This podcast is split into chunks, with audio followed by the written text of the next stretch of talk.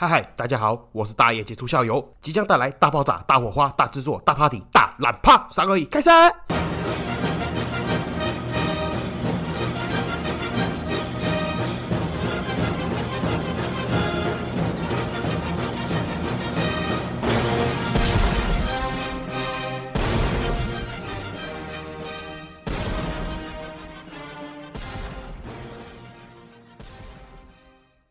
嗨嗨，这里是社会观察日记，我是 L，欢迎回来。好，在开始之前跟大家先报告一下，那之后嘞，我每个礼拜周末都会周更一次。好，为什么先开头就讲这个呢？因为 上一集的点阅率哦惨不忍睹哦，直接是腰斩在以下。这么惨可怜呐！当然也不排除嘞，是我这个人哦，就讨人厌，讲话就无趣，内容就废话，也有可能，对不对？那也有听众反映呢，或许是因为我更新的时间都不固定哦，有时候想要听又没有东西听，啊，时间到了又找不到人哦，因为这个频道主偷懒去这样子哦，是我的不对，我跟大家说声拍谁，好吧？再给我一次机会，我以我以后会乖乖的，乖乖的每周更新。哦，你想想看嘛，你在没事的时候、无聊的时候、开车的时候、大便的时候，哦，甚至你在上班想要当薪水小偷，你把我的节目点开，听听我讲话，当背景音乐也很好啊，是不是？社会观察日记嘛，对不对？我们在观察这社会上发生的事情，跟我自己身边周遭发生的事情，那跟大家的观点也不一定一样啊。多听一个干话节目，对不对？你不会吃亏，好不好？我们打勾勾。那这一集呢，主要讲的就是两个部分。第一个部分呢，就是最近台湾发生的大事情嘛，大家一定都知道。你这个不讲不行，就是佩洛西来台湾，然后再加上我们对岸中国大陆的军演。那第二件事情就是要补我上一集的坑，就是上一集没有聊到我确诊之后，后来换我阿妈确诊，然后我阿妈确诊之后病逝。然后再加上他后面一系列的伤势，然后以及为什么我很火大、很堵然的原因，这样子跟大家分享。那首先来讲到政治的部分呢，其实这一部分我重录了好几遍。为什么嘞？就是我想要讲出我自己内心小小的想法，但是我又怕风向不对哦，政治不正确被干翻之类的。所以后来想想嘞，我觉得我就开题破题，直接先讲重点，然后后面再阐述我自己的内心小小，就是一一介平民百姓的一个想法。首先就是中国大陆军演啊，我的想法是关我屁事。然后第二个嘞，就是佩洛西来台湾，我的想法是关我屁事。大概。大概就是这个样子，坦白、直接、明了。那听到这里已经不爽的朋友、听众朋友们呢，你就可以先跳过这一集哦，或是把我取消订阅。我能理解你，但是嘞，我不想要那么虚伪，然后去讲一些或做一些我自己不认同或是不喜欢的行为。那接下来就回归正题了。其实哈，我不是要跟各位听众聊天去分析什么佩洛西来台湾啦。讲句难听点，我也不是什么国际情势专家、两岸专家，有没有？我那个妈论坛打开啊，PTT 啊，然后还有一些 Mobile 零一啊什么的，然后还是我们那个 Telegram 群组啊，大群啊，打开哇，每个都国际情势专家哇，研究那个佩洛西来台湾动机为何啊，路线呐，然后大陆方啊，国台办怎么回应啊，发言人怎么样啊？有的没有的，我没有要讲这个哦，不是国际情势专家，我没有那么厉害。哦，那个厉害的都在都在网络论坛上面。你不要看那些人哦，有的哦搞不好二十二 K，有的游民，有的没工作，有的啃老族。可是他们都是国际形势专家哦，很厉害，赞。工作做不好，国际情势分析一流，赞。看会不会被出征？然后我跟你讲，我也不是要跟你分享什么什么中国大陆军演什么，我也不是军武专家哦，我没那么厉害。你去找那个论坛上面那个奇摩新闻 下面留言那些，干超强军武专家赞哦，工作失业然后找不到工作哦，学历低二十二 K，但是没关系，人家是军武专家赞，很会分析情势，去找他们。OK，我要讲的就是就我这种小老百姓啊，死老百姓啊，讲我死老百姓哦，真的是看这种东西觉得就很烦。很厌烦，很讨厌，然后电视新闻无限制一直重复刷，然后手机刷来刷去都是在讲这些东西，我真的觉得很烦。那我我先跟各位讲了，有些听众可能不知道，我以前哦林北啊一讲是台独圣战士，是最狂热的那种支持者，有多夸张呢？就是基本上人家自称的那种网络义勇军，你知道吗？就是我会在网络上跟你大战三天三夜。人家说的那个出生的时候抓周抓到键盘的那一种哦，疯狂跟你吵架。脸书永远分享的都是政治文章，不然就是那种什么抗议啦、公平正义啦、社会正义啦之类，有的没有的。太阳花运动的时候，我人也在现场，我还是自己开着自家的修旅车，载了一狗票人上台北，还去了两遍，然后在那边过夜帮忙。我还自愿加入物资组，哦，无偿的去帮忙去发放物资啦。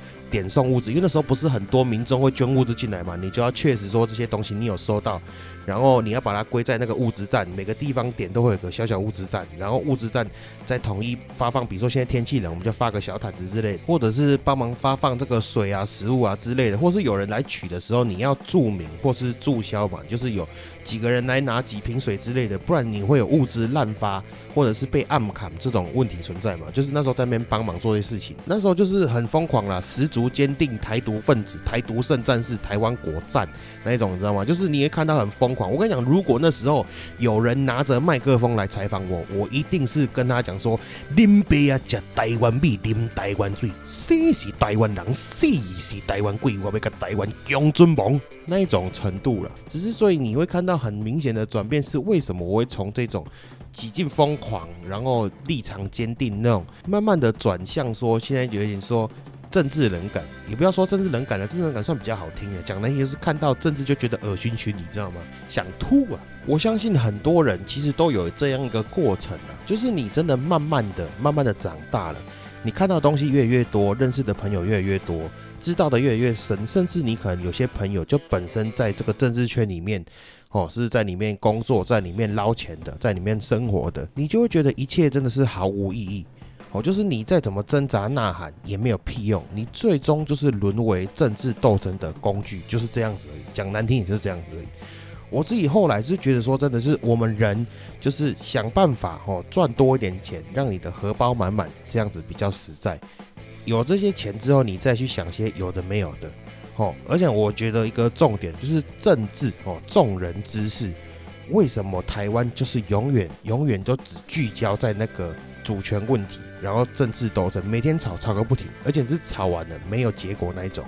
我们为什么不能先把这个注意力跟重点放在经济发展，还是人文社会发展，还是一些弱势团体保障之类的问题？我们等这些东西都弄完了，我们再来吵主权问题。我觉得啦，现在这个主权问题基本上应该是没有什么好吵的哦，因为答案也很明显。我就讲坦白一点嘛。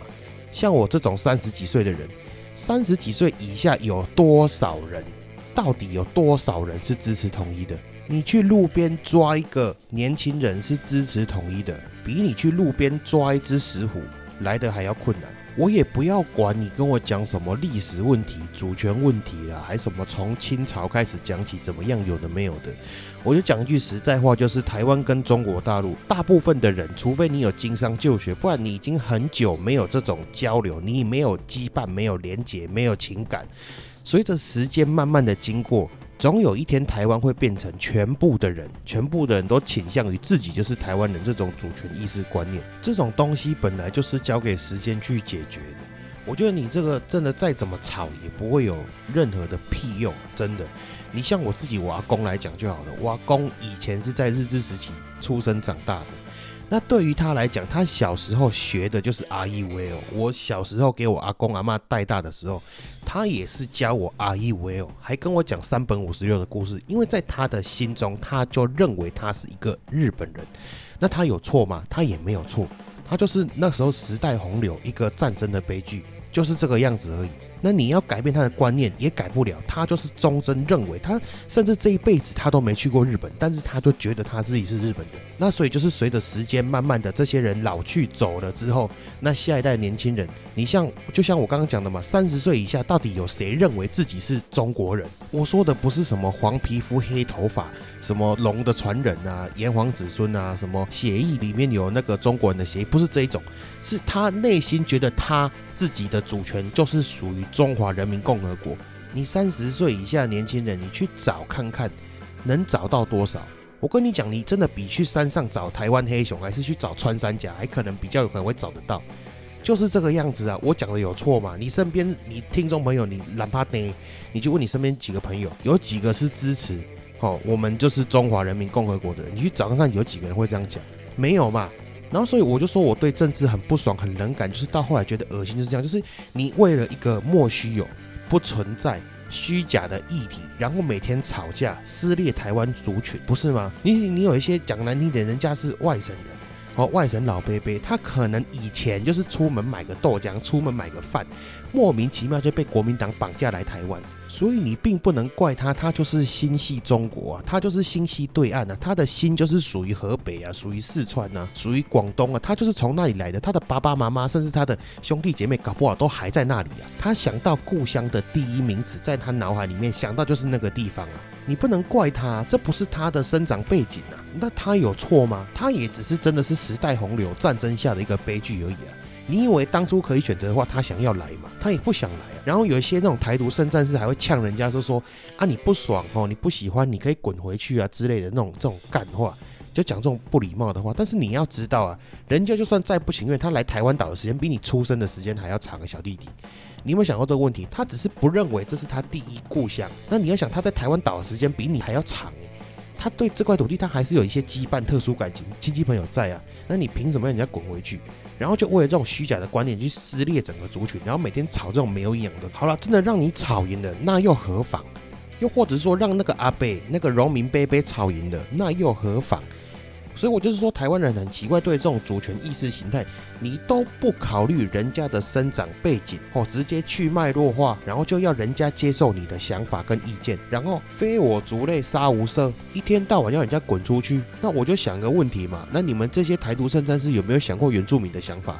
原住民搞不好希望你们这些汉人全部都滚出去，他也觉得你们这些汉人都是杀人凶手哦，全部都是骗子，把他们的地骗走，把他们赶到高山去，他们也希望你赶快滚啊！不是要政治正确吗？还人家南岛语族啊！自古以来，台湾岛属于哦南岛语族，一切都是这些外犯外敌来侵略南岛语族的事情，南岛语族自己决定。我跟你讲啊，这真的是我们台湾的原住民朋友哦，太友善。你自己想想看，如果今天呐，换作是你各位闽南人、客家人，有一个原住民朋友揪着你的领子，一直重复强调我刚刚讲的那段话，然后他们要求你要改掉你自己原本大脑认知内的生活习惯，哦，或者是你的宗教、你的信仰、你的语言，并且称自己为南岛语族。哦，你住的地方也不是台湾岛，台湾岛是你们汉人的称呼。如果不愿意的话，请你滚出这座岛，哦，滚出我们南岛语族的家乡。太平洋没有加盖，你哪里来的你就哪里回去。哦，你是河北来的你就回河北，你是福建惠安的你就回福建惠安。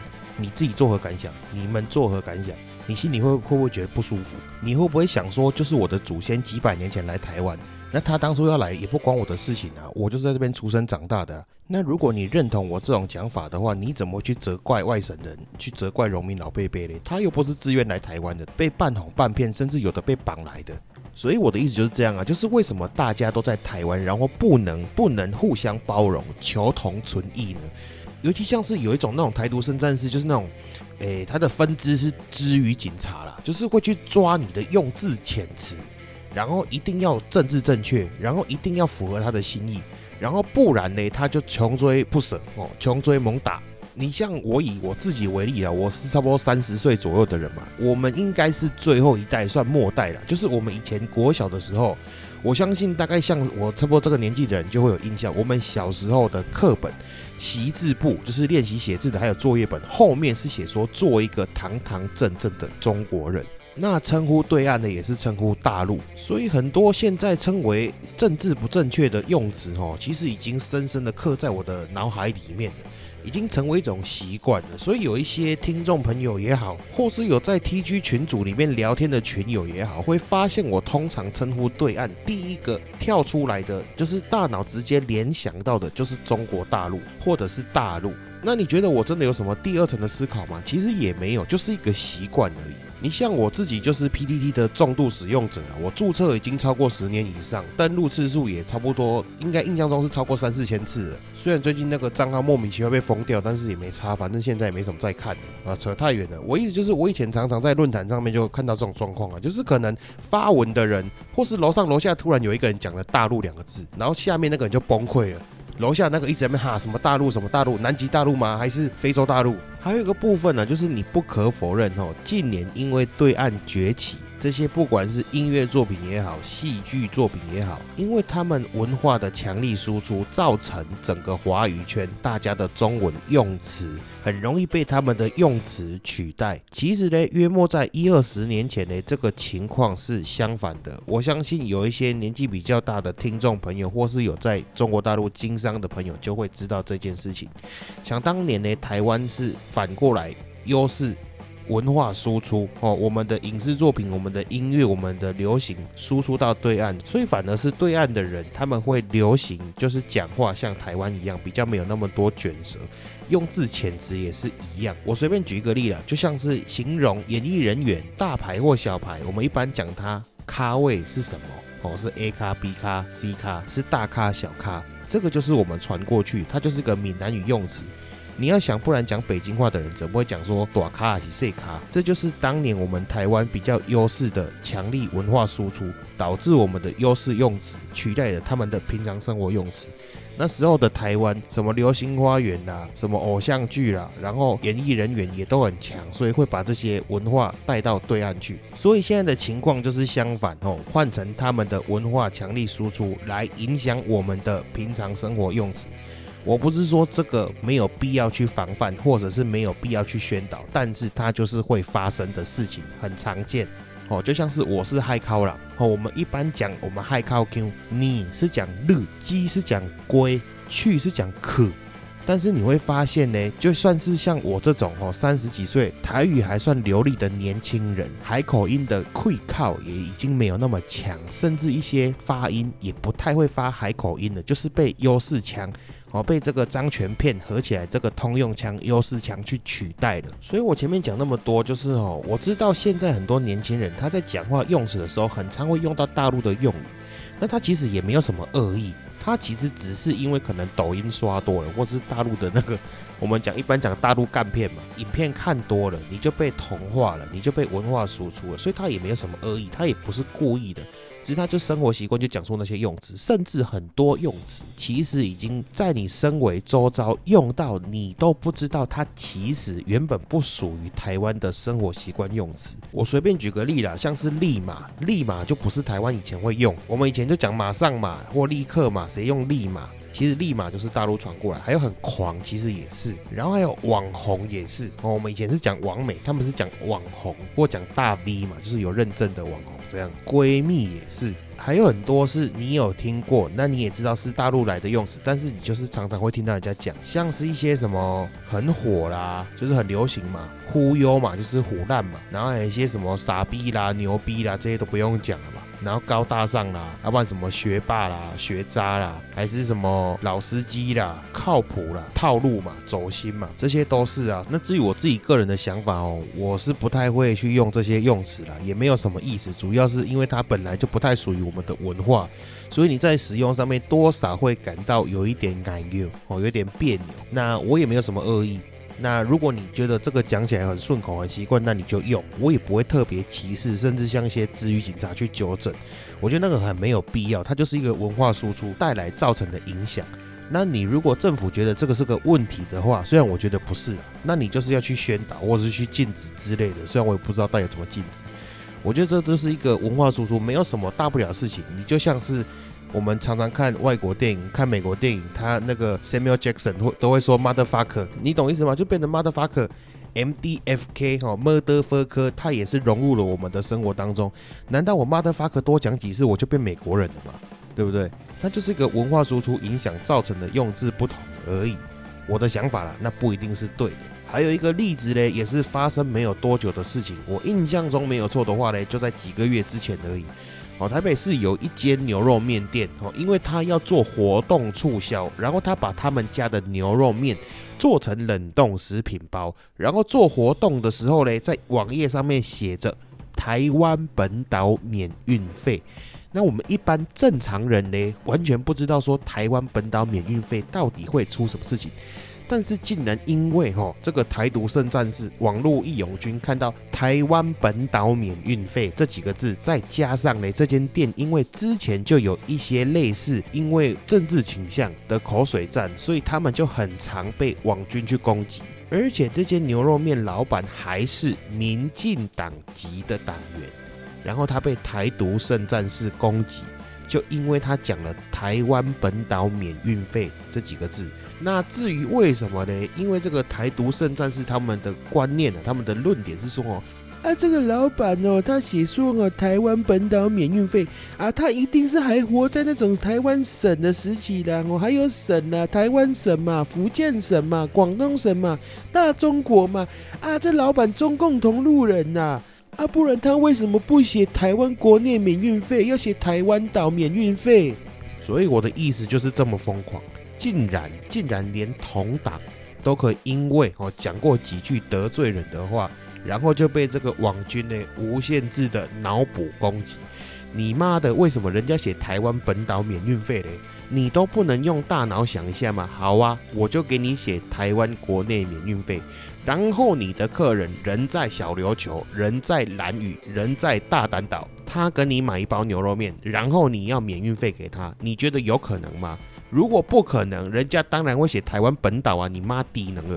我不知道这些低能网军有没有哦寄东西到离岛过？我有这个经验。你知道寄东西到离岛有多贵吗？寄东西到离岛，如刚刚那个牛肉面来讲的话，大概是两百多块到四百多块的运费。哦，结果那个老板呢，他的牛肉面一包大概是两百多块钱，所以你的意思是叫老板卖一碗两百多块的牛肉面，然后帮你吸收两百多块的运费？哈，你真的是 genius，真的是太聪明了，怎么没有人会想到可以这样子玩呢？哦，老板越卖越穷，我就给你算，你买那个三入组一包好像是六七百块的三碗牛肉面这样子了。哦，三碗牛肉面六七百块，帮你吸收两百多块的运费，我相信老板也是没办法赚钱的。所以这些网军是觉得有可能有一间牛肉面店，人家卖牛肉面是为了卖理想、卖暴富，哦，卖希望全台湾乃至于世界各地。都可以吃到一碗热腾腾的牛肉面哦。那个老板卖牛肉面不是为了赚钱哦，所以可以撩起威力不要紧。你觉得有这个可能吗？我自己是不太相信的。我今天呢，如果跟这个老板是打对台，我就在他们家牛肉面店附近，也是在卖牛肉面的，我就叫我澎湖的亲戚，哦，我请你当工读生，你什么都不用做，在家没事用手机下单，疯狂叫他们家的牛肉面，反正他们家牛肉面送到澎湖免运费，哦，上个力撩几。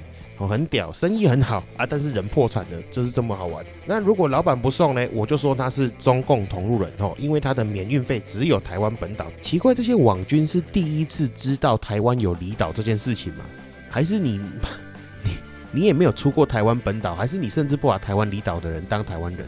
所以我们不爽就是这样，就是你台湾人，你会去讽刺，你会去嘲笑对岸的小粉红审查制度哦，言论审查。那为什么你还要再跟人家做一模一样的事情呢？为什么你会去嘲笑美国那种 social justice warriors 哦，言论审查、抵制行动？你会去嘲笑人家，结果你身为台湾人，你也在干一样的事情。真的，我觉得哈，我们退一万步来讲啊，你假设哈立场不同，是两间不一样的公司，好不好？统派是 A 公司，独派是 B 公司。你身为 B 公司的独派，你想从统派挖人来你的阵营？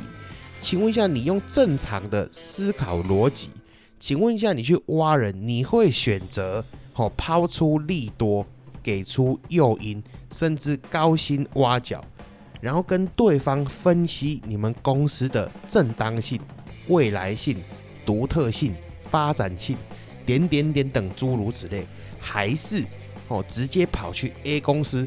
门口跟他讲说：“花干你脸，你会干这种事情吗？你不会。哦，你用正常逻辑思考的时候，你去挖角对方阵营的时候，你都不会跑到对方门口骂他干你脸。但是呢，你在立场不同，你要说服对方的时候呢，你却疯狂跑到人家门口骂人家干你脸。这个就是我所谓的网络骂战。你觉得这样子有用吗？那我另外一个比喻了，言论审查就像是什么？就像是你身为 B 公司哦，独派的公司，跑去人家 A 阵营门口，一天到晚给人家检举，检举人家垃圾落地哦，乱丢烟蒂哦，防火巷堵塞违建无微不微，每天打电话报警哦，有人红线违规停车。请问一下，这个真的对你有帮助吗？他们真的会因为一直被检举开罚单，然后就突然啊，我应该要加入 B 阵营，因为一起来检举 A 阵营，会有这种事情吗？不会有这种事情，他们只会越来越堵拦你，然后两方的关系越来越激化，越来越看对方不爽。找机会呢就想弄死对方。就算 A 阵营是临时突然败下，他们也只是先躲起来，找一个机会，等到有一天他们要来反击 B 公司，就是这个样子。冤冤相报何时了？所以我的意思啦，就是人都可以有政治倾向，我不是叫你不要有立场，不要倾向，我相信那是不太可能的。只要人就会有立场，或多或少的问题而已。只是我的意思是说，哦，就算你的立场十分坚定，你非常有理想，你非常有梦想，你有这个伟大的胸襟、伟大的抱负，希望台湾跟中国统一，还是你希望台湾独立？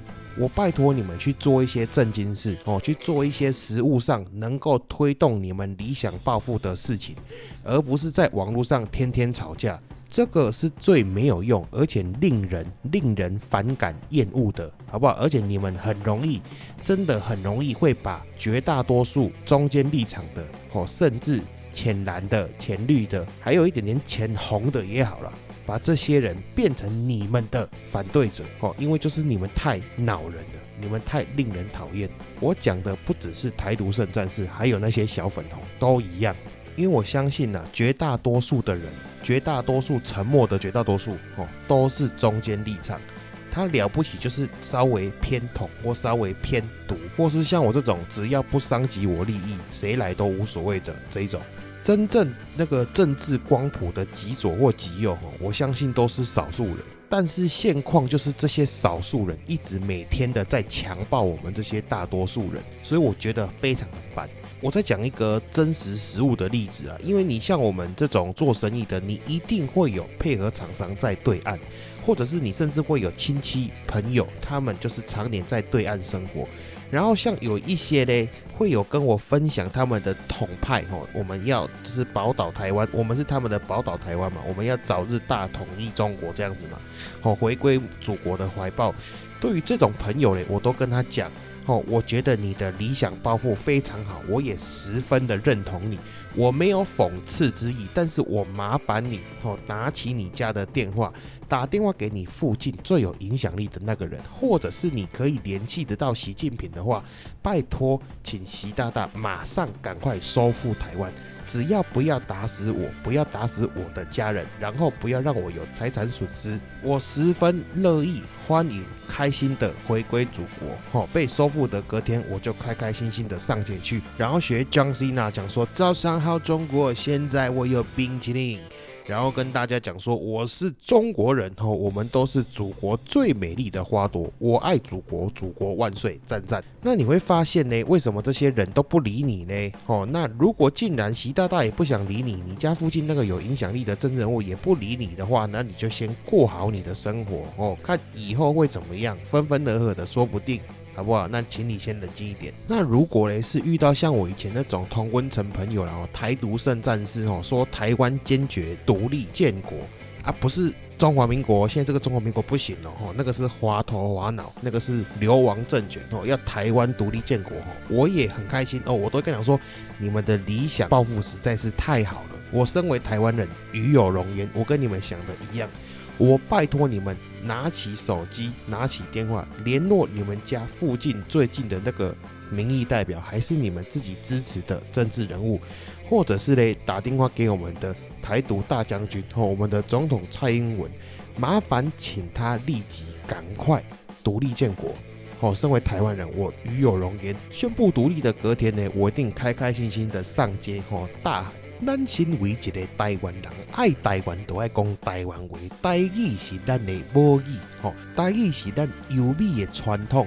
但是最后你会发现呢，这个蔡英文怎么不屌你呢？吼，这是正常的，所以怎么办呢？就是去过好你自己的生活。以上就是我自己一个小小韭菜哦，路人死老百姓的想法了。我相信一定会有不少人。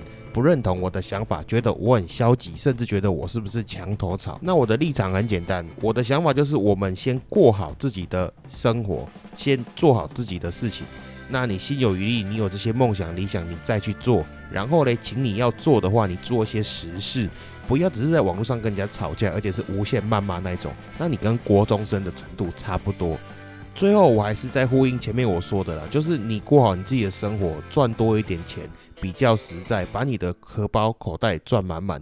如果你会怕，你就想办法把一些部分资产汇到国外，甚至嘞，你比较有能力一点的，你可以去弄个第二张护照，还是弄个外国籍。再更牛逼一点哦，更厉害一点，你可以去找个风水宝地哦，盖个地下堡垒、地窖之类的哦。我自从不知道哪一年看的那个。克洛佛的第十号还第九号地窖那个电影看完之后，我真的是十分的震撼啊！我觉得这个就是我一直以来要找的东西。我觉得这个东西实在太酷了。你不只是可以拿来躲避两岸的战火，哦，你还可以拿来躲避外星人，还是什么大屯火山爆发之类点点点等，太酷了。当然，以上这些呢是给有钱有能力的人去做准备，去防范未然。如果你没有钱呢，那你就不要想那么多了。可以的话，哈，我们好一点去囤一点。那个紧急粮食哦，可以放的东西啊，或者是甚至你再有多一点闲钱的去买一些战争时候可以拿来当硬通货的东西哦，比如说手表、珠宝、黄金之类点点点等，这个就是我们一般死老百姓可以做的事情最大的极限值了嘛。再来一个哦，如果你真的什么东西都没办法准备的话，你也不用太紧张。至少我的想法啦，就我自己的经验，我看完马基利伟的君主论之后，我觉得。哦，马基利韦的君主论里面有讲到一个重点，就是哦，这个侵略方哦，他要占领你这个领土，他也很怕你会变成一个未爆弹，哦，怕你以后会动乱还是叛变之类的，所以他也会尽可能去安抚这个领地的人，让人家觉得只是政权改变而已，哦，其他什么事情都没发生，歌照唱，舞照跳。那至于什么事情会容易引发暴动呢？就是两件事情，一个就是夺人家的家财家产，另外一个呢就是杀以及奸人家的妻子女。